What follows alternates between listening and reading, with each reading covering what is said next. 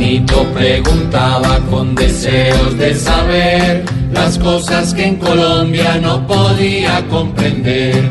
Juanito, a tus preguntas damos hoy contestación para que así la gente también tenga información. Tío Felipe. A ver, Juanito. Como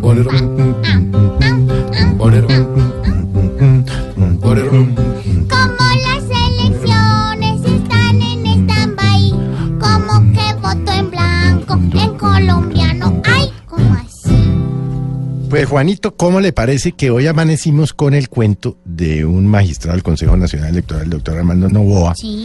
en el sentido de que el tarjetón no debe tener la casilla del voto en blanco? Curioso resulta, por decirlo menos, ya que en las últimas ha habido siete elecciones, segunda vuelta, en donde los colombianos tenemos en el tarjetón la opción de marcar el voto en blanco. Sí. Yo pensaría que eso es un cambio en las reglas del juego. No sé para favorecer a quién o para perjudicar a quién, pero lo cierto es que si el Consejo Nacional Electoral en su sabiduría, y lo digo entre comillas, llegó a esa conclusión, pues esa conclusión se debe aplicar para las elecciones dentro de cuatro años, pero no cambiar las reglas del juego precisamente a 15 días de las elecciones de la segunda vuelta presidencial.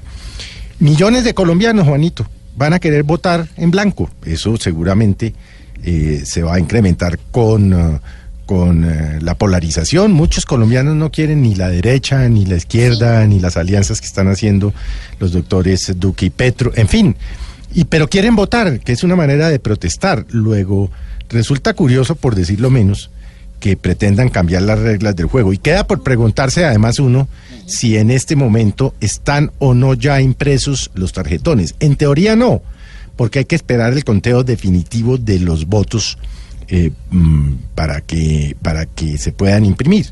Pero, pues vamos a ver qué pasa, Juanito, pero sí, la verdad es que hoy amanecimos con esta noticia eh, rara, Juanito, bastante rara me pareció la noticia. Quedé en blanco.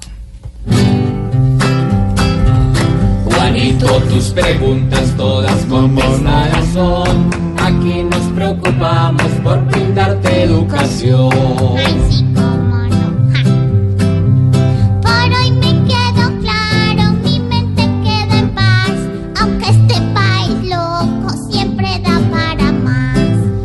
Pobre Juanito preguntó siempre buscando explicación, solo Blue Radio.